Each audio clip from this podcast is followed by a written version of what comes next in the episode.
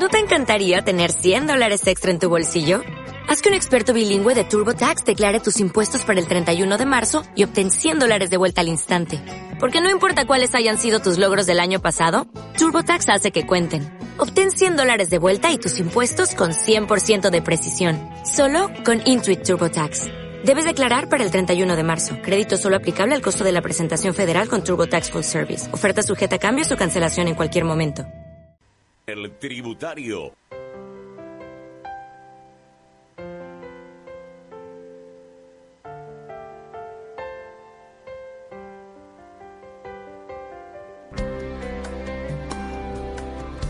Son las 7 horas 4 minutos y continuamos con el tributario segunda temporada. Agradecemos a Convergencia Comercial. Convergencia Comercial, nueva forma de aprender. Teniente Fariña 365 entre Caballero y Turbe, oficina 2, Asunción. Teléfono 0992-316-288 o buscarnos en las redes en YouTube, Facebook, Twitter e Instagram como Convergencia Comercial. Porque con Convergencia Comercial fusionamos las clases presenciales y las clases virtuales. Creamos una solución adaptada a tu movilidad, tiempo y preferencias en Convergencia Comercial. Convergencia Comercial, nueva forma de aprender. En Convergencia Comercial están teniendo ahora nuevos cursos, entonces para que eh, pueden entrar en su fanpage y está, eh, pueden ver los cursos de contabilidad agropecuaria, IRASIS, herramientas de apoyo, eh, o sea, herramientas de apoyo eh, son los, por ejemplo, los sistemas de la SED, los, el sistema del Regopad, el REI, entonces para que puedan ver e informarse más, entonces pueden entrar en la fanpage de Convergencia Comercial que está todos los detalles de cada curso. Así mismo es. Le doy la bienvenida a través vía telefónica al señor Roberto Castillo de la Subsecretaría de Estado de Tributación. Mi nombre es Delia Lescano. ¿Cómo está, señor? ¿Cómo está? Buen día. Muy buenos días, Delia, y a toda la audiencia. Adolfo, muy buenos días. Buen día, señor. ¿Cómo está? Muy bien, muy bien. Le agradezco muchísimo que el día de hoy nos pueda atender para ayudarnos a disipar algunas dudas. Por favor, en lo que podamos, estamos disponibles para ayudarlo, ¿sí? Hay algunas dudas que te, ya te voy a, voy a hacer la consulta de entrada con respecto a la inscripción hoy en día que se realiza para dar lo que son las plataformas de MUP y de Uber. A la hora de la inscripción hay algunas dudas que esta semana acontecieron, que son, por ejemplo, si de repente realmente el servicio de Mover, de Mover, de MUP y de Uber, deben inscribirse al IRASIS.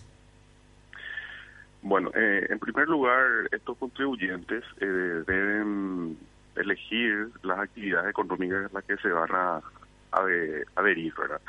Esas actividades económicas, eh, hoy tenemos dos habilitadas. Una es la 49221, mm. transporte en taxímetro y remises. Y la otra es la 49229, mm. otros tipos de transporte de pasajeros vía terrestre. Esa es la primera, eh, digamos, elección que debe hacer el contribuyente y posteriormente tiene habilitada la, la obligación del IRPC, del pequeño contribuyente, ¿verdad? Entendiendo, ¿verdad?, que estos trabajadores en estos servicios eh, realmente tienen ingresos dentro de lo que permite esta obligación tributaria que va hasta 500 millones de guaraníes al año. En caso de superar, van a ingresar a lo que es la plataforma IRASIS. Así mismo superando ese valor deberían pasar a la renta comercial y gracias. Pero antes no. Antes no. No. No es, necesario. Es importante eso aclarar porque hay, algunas situaciones que acontecieron en las cuales la gente empezó a indagar y a decir, bueno, que tenía que sí o sí ingresar al IRASI y eso no corresponde porque va a ser inclusive un inconveniente para ese contribuyente que no teniendo el suficiente, digamos, la suficiente facturación, entrar en un lío tan grande que es el IRASIS. Claro, el IRASI ya es una obligación habilitada para contribuyentes, digamos, de un mayor movimiento operacional, donde ya tiene otros tipos de requisitos, ¿verdad? Como la, llevar la contabilidad, los balances, presentación de estado financiero, entre otros. Que ya también la contabilidad sería más costosa. Así mismo, totalmente. Y es más compleja, o sea, tiene más, más aristas, ¿verdad?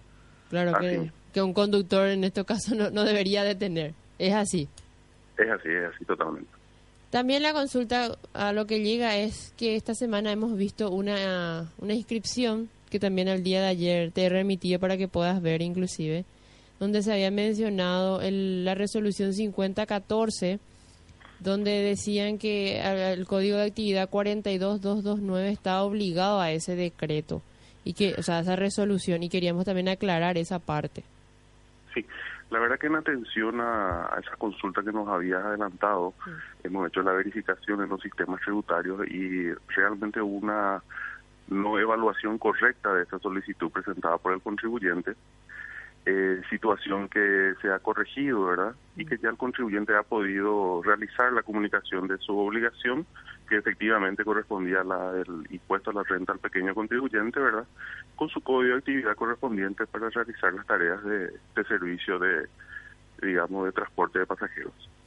Asimismo, es importante recalcar también que la Subsecretaría de Estado de Tributación no tiene, por ejemplo, un servicio de, de correo o de contestación automática que un sistema lo hace, sino que es un factor humano. Asimismo, ¿verdad? hoy día tenemos disponibles servicios, digamos, automáticos y semiautomáticos en el RUC. Mm. Algunas solicitudes de actualización tienen, digamos, una autorización automática eh, una vez que el contribuyente ingresa, informa, por ejemplo, un cambio de número telefónico, de dirección de correo electrónico, de dirección de domicilio fiscal, esos son procesados en forma automática. Otras actualizaciones como el de actividad económica, eh, la obligación tributaria, están sujetas a un análisis eh, de los, digamos, funcionarios de la administración tributaria para justamente corroborar que sean utilizados correctamente los códigos habilitados. Claro, entonces, ¿qué pasa en estos casos, por ejemplo, cuando uno recibe una notificación, por ejemplo, es un caso muy extraño, un poco poco, habitual, diría yo. ¿Qué pasa, qué se hace en estos casos cuando la Subsecretaría de Estado de Tributación te notifica algo y sabes que no, no está bien, por ejemplo? Sí, Ahí tenemos nosotros todos los eh, medios de comunicación habilitados, ¿verdad? Uno de ellos es el servicio de call center, ¿verdad? Donde eh, también tenemos analistas donde pueden hacer las consultas de forma verbal. Mm. Tenemos la mesa de ayuda a contribuyentes donde uno puede escribir un, un mensaje, un correo, ¿verdad? Todo eso es atendido diariamente, ¿verdad? Y ahí hacemos las verificaciones correspondientes, ¿verdad? ahí es donde uno tiene que reclamar de repente ese tipo de casos para que puedan darle un seguimiento y una, una contestación correcta. Así mismo, ¿verdad? Eh, es importante conocer, ¿verdad?, que todos estos procesos son atendidos por funcionarios de cualquiera de las 15 oficinas impositivas de la SED, ¿verdad? en forma electrónica. Uno ingresa eh, la solicitud y estos pedidos se van distribuyendo a todos esos funcionarios. ¿verdad? Se van asignando. Así mismo, entonces puede ocurrir eventualmente alguna mala interpretación, alguna situación no prevista que eh, merita, eh, amerita ser verificada y corregida si corresponde. Exactamente, queríamos aclarar este punto para que la gente también se sienta un poco segura y que la gente también no piense que fue de repente alguna mala pasada ni que tampoco hubo alguna variación. También una consulta que tuvimos al respecto con el tema de Uber y Move es que anteriormente, hace como 15 días, para la hora de la inscripción uno eh, inscribía como normalmente lo hace y hoy en día a través del call center la gente está solicitando que se tenga que subir también el convenio entre MUP y la SET para poder realizar la inscripción. ¿Es cierto eso?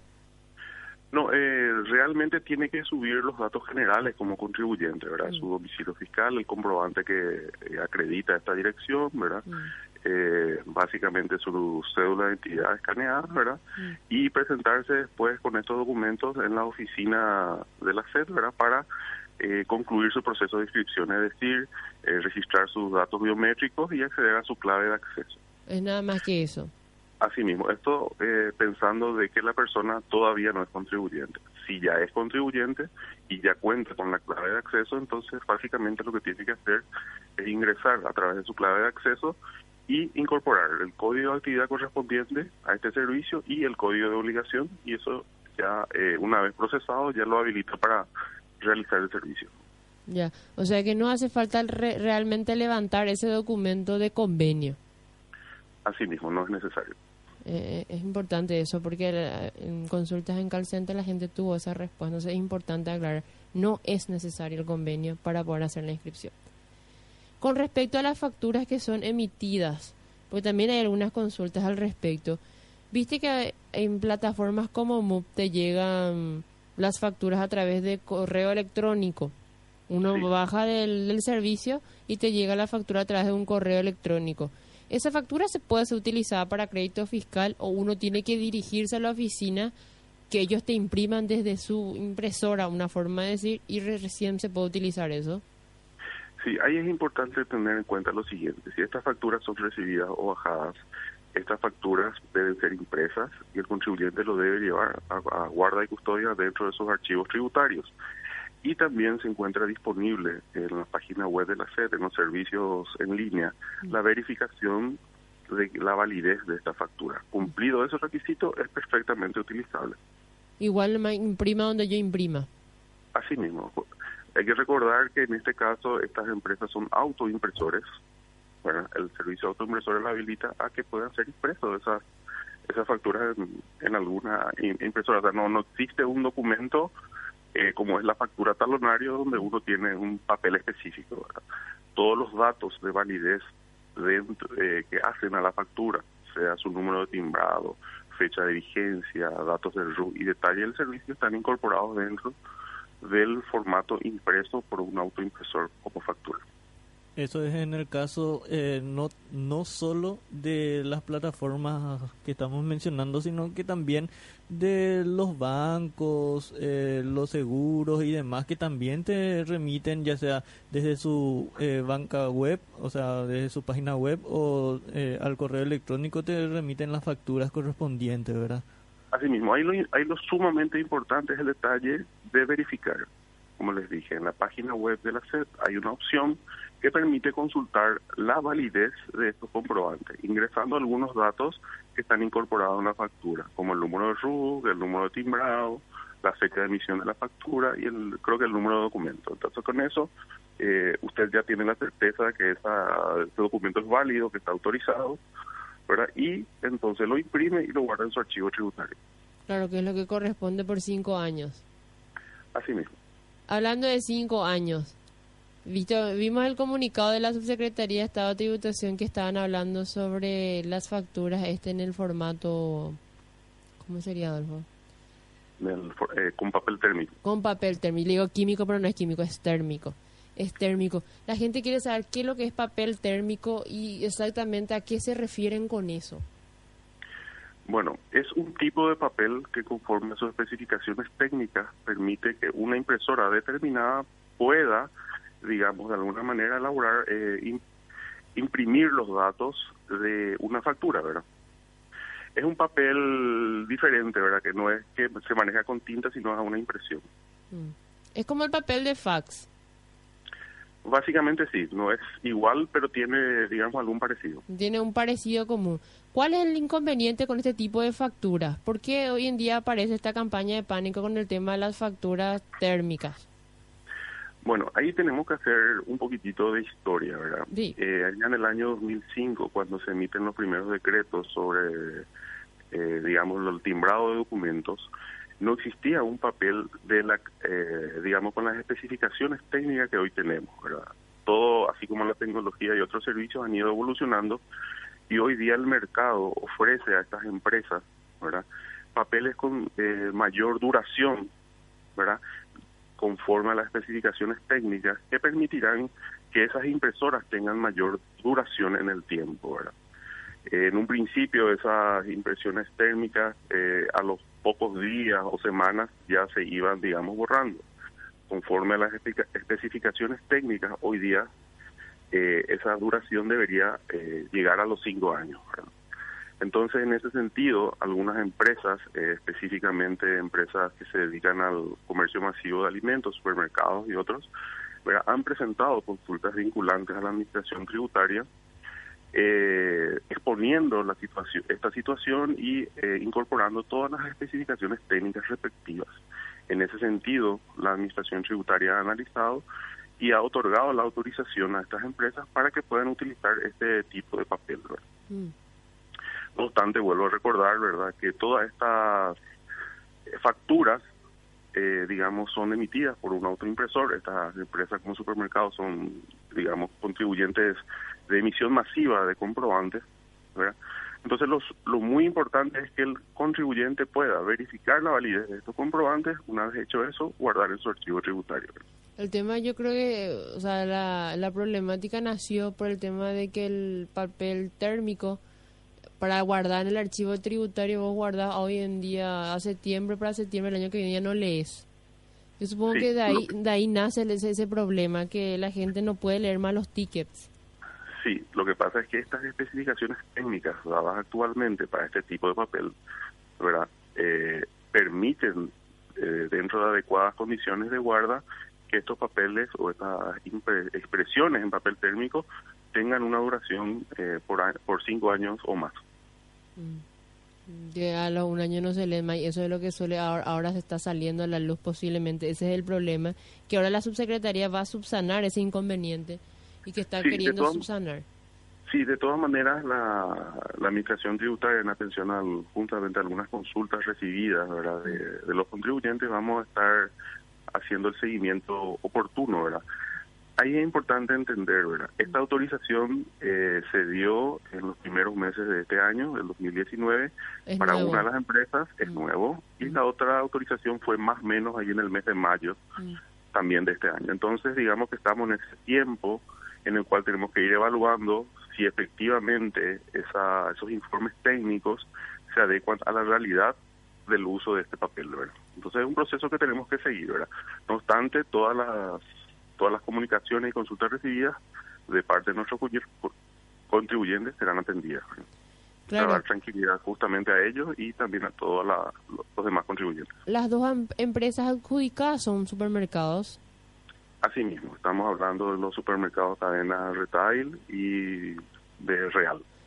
¿Qué pasa, por ejemplo, si, por ejemplo, una farmacia me da ese tipo de papel? Ahora que decir que son solo dos empresas. En este momento esa farmacia no tiene una autorización, ¿verdad? debería hacer los trámites correspondientes y eh, presentar los informes y especificaciones técnicas respectivas en caso de que quiera adherirse a este, digamos, a esta posibilidad. O esa posibilidad, pero está sujeto a la aprobación de la Subsecretaría de Estado de Tributación. Así mismo. ¿Ese tipo de denuncia se puede hacer a través de la plataforma Quiero Viajar? Sí, es posible hacer a través de la denuncia Yero Viaja ese tipo de situaciones u otras que atañen al cumplimiento correcto de las obligaciones. Tenemos una consulta que nos llegó, si te puedo realizar. Sí, como Me dicen que el jueves se pidió vía electrónica la solicitud de suspensión de anticipos de IRASIS. ¿Y aproximadamente cuánto tiempo duraría ese proceso? Porque todavía no tiene respuesta. Bueno, eh, depende un poquitito de la cantidad de cuotas que haya pedido el contribuyente. ¿verdad? Ahí tenemos dos situaciones. ¿verdad? Cuando el contribuyente solicita la suspensión de la primera y segunda o, o todas las cuotas, tiene un análisis un poco más extensivo porque el contribuyente debe igualmente a su solicitud electrónica ingresar un expediente donde él pueda describir todas las situaciones o los argumentos por los cuales está solicitando eh, la suspensión de todas sus cuotas o de las primeras cuotas de anticipo. Tiene que solicitar por mesa de entrada. Asimismo, en el caso que él hubiese ingresado solamente por la cuota tercera y o la cuarta, entonces eso tiene un proceso que está entre las 48 y 72 horas. ¿verdad? Si lo ingresó el jueves, es altamente probable que entre el lunes y martes esté siendo eh, resuelto. Perfecto, para el contribuyente que consultó. Y teniendo en cuenta también lo que habíamos hablado, la parte de, porque creo que uno de los temas un poco polémicos sigue siendo el tema de Uber y Move. ¿Qué Sí. pasa, por ejemplo, con un contribuyente? O sea, utilizas este tipo de plataformas y se ve más o se observa más en Uber esto que en Move. Cuando uno Sí. sube, por ejemplo, utiliza el servicio de Uber, ¿qué pasa si el, el conductor te emite una factura que no está a nombre del conductor? ¿Eso es evasión? Bueno, eh, ahí habría que analizar eh, cuál es la condición del contribuyente. Eh, ahí es importante saber, en primer lugar, si la factura que te está entregando cumple con todos los requisitos establecidos por la norma tributaria. A partir de ahí, si cumple todo, no quisiera hablar de evasión porque eh, hay un cumplimiento formal en el hecho de que se emitió el comprobante legal. Hay que revisar un poquitito más a fondo para poder eh, determinar efectivamente si existe algún otro tipo de incumplimiento. Pero lo primero y fundamental es que el usuario del servicio reciba una factura legalmente habilitada con todos los requisitos. Claro, y tienen que hacer la verificación correspondiente. Así mismo. Tenemos otra consulta, nos dice, ¿qué pasa si le presto un auto a un sobrino para que trabaje en Uber sin cobrarle nada? Y otro tema, ¿el Uber seguro retiene renta al exterior? Claro, eh, la prestación de servicio por una actividad económica está grabada. La persona que realiza el servicio está eh, obligada a inscribirse ¿verdad? con las obligaciones respectivas que estuvimos conversando al inicio del, programa, ¿verdad? Y debe emitir sus comprobantes legales, ¿verdad? En el caso del Uber, es una empresa que hoy día está en el exterior, no está, digamos, registrada en el Paraguay y eh, la remesa de los dividendos, de los de, los, eh, de otras ganancias tiene que ser sujeta a, a pago de impuestos en el territorio paraguayo. Claro, porque es como una multinacional. Es. Así mismo. Sí, y de, de igual manera, por más que este, o sea, el auto no sea de la persona que está usando, él debe registrarse nomás que eh, está usando, o sea, en comercial en este caso para Uber, ¿verdad? Claro, él está realizando un servicio. Y ese servicio es una actividad económica que está grabado por, por un impuesto. Él tiene que cumplir con, con esa obligación, ¿verdad? De registrarse y emitir comprobantes legales y al vencimiento de su de su RUC poder presentar la declaración jurada y pagar el impuesto que pudiese corresponder. ¿Qué pasa, por ejemplo, en este caso? Porque también tenemos varias, varias consultas al respecto. Hay mucha gente que se inscribió inicialmente cuando inició este proceso como servicios personales nada más. Es necesaria la actualización realizarse para que puedan, uno, actualizar lo que es la actividad económica y dos, para que puedan inscribir la obligación eh, pequeño contribuyente. Asimismo, es, es importante que pueda realizar para que esté eh, su RUT con la información correspondiente conforme a la actividad que está eh, realizando.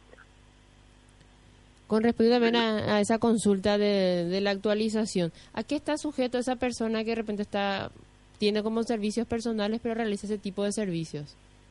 Claro, eh, ese tipo de servicios está, está afectado a dos obligaciones, el impuesto al valor agregado y al impuesto a la renta en el caso que hablamos del pequeño contribuyente. Entonces, en general, tiene una obligación de IVA y una obligación de renta. Si él está solo como servicios personales, solo está honrando la obligación de IVA y corresponde que él tribute por las dos obligaciones. Entonces, eh, ahí está la situación de, contingencia para ese contribuyente, donde si la administración tributaria detecta esa situación, podrá exigir el pago de ese impuesto a la renta y si no lo hace en tiempo y forma, está sujeto a los accesorios correspondientes. A las sanciones que corresponden. Así mismo para el caso, eh, hace rato estábamos, me estabas mencionando que la autorización para los supermercados de impresión térmica eh, fue de este año.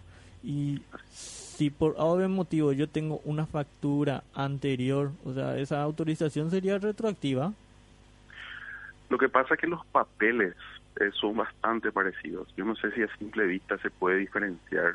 tiene que ver un profesional que dictamina. Claro, por eso ellos han presentado eh, un, un, tipo de papel, nos han hecho la explicación correspondiente, nos han presentado la especificación técnica, ¿verdad? Donde están todos los detalles. Sobre eso se ha autorizado, ¿verdad? Habría que mirar ese comprobante que, que se entregó y, ver si se adecua o no a, esos, a esas características, para poder decir si es de, de cuál anterior periodo o un periodo actual.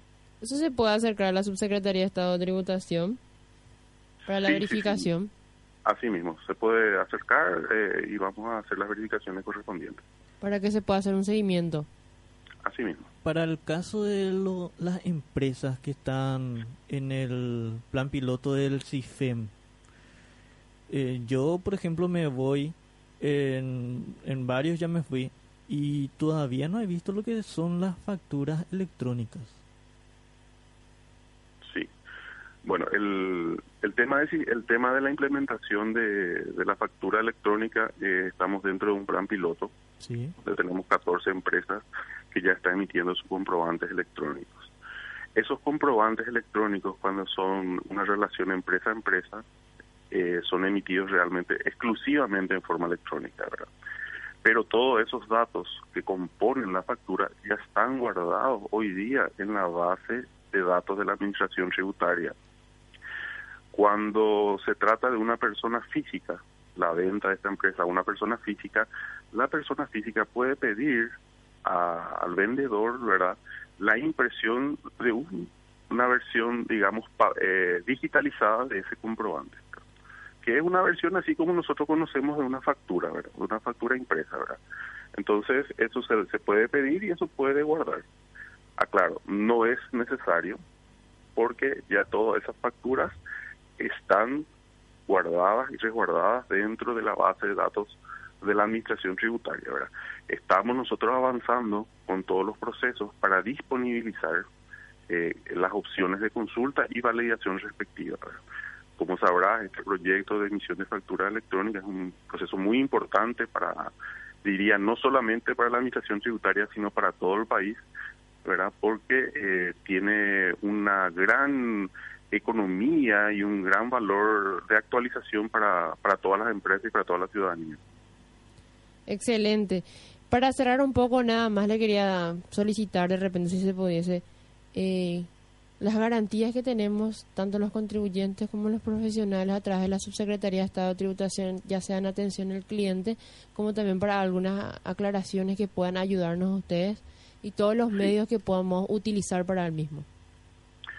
Bueno, básicamente los, medios que tenemos de, consulta son los tres. La primera es la presencial en alguna de las 15 oficinas impositivas que tenemos, ¿verdad?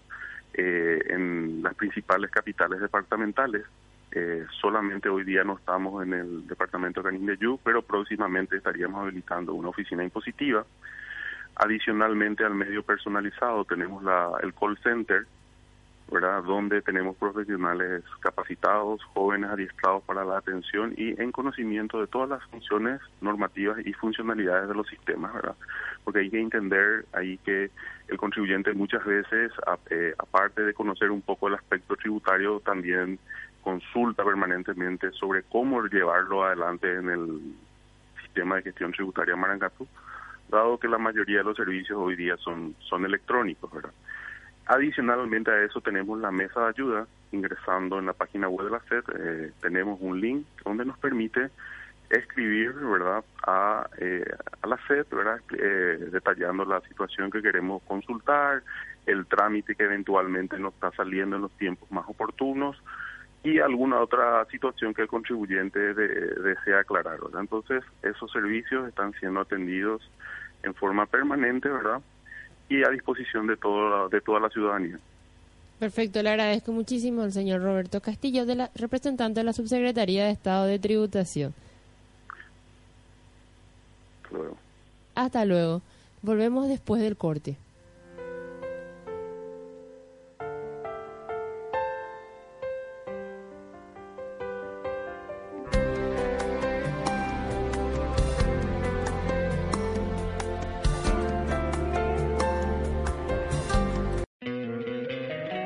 Encantaría tener 100 dólares extra en tu bolsillo?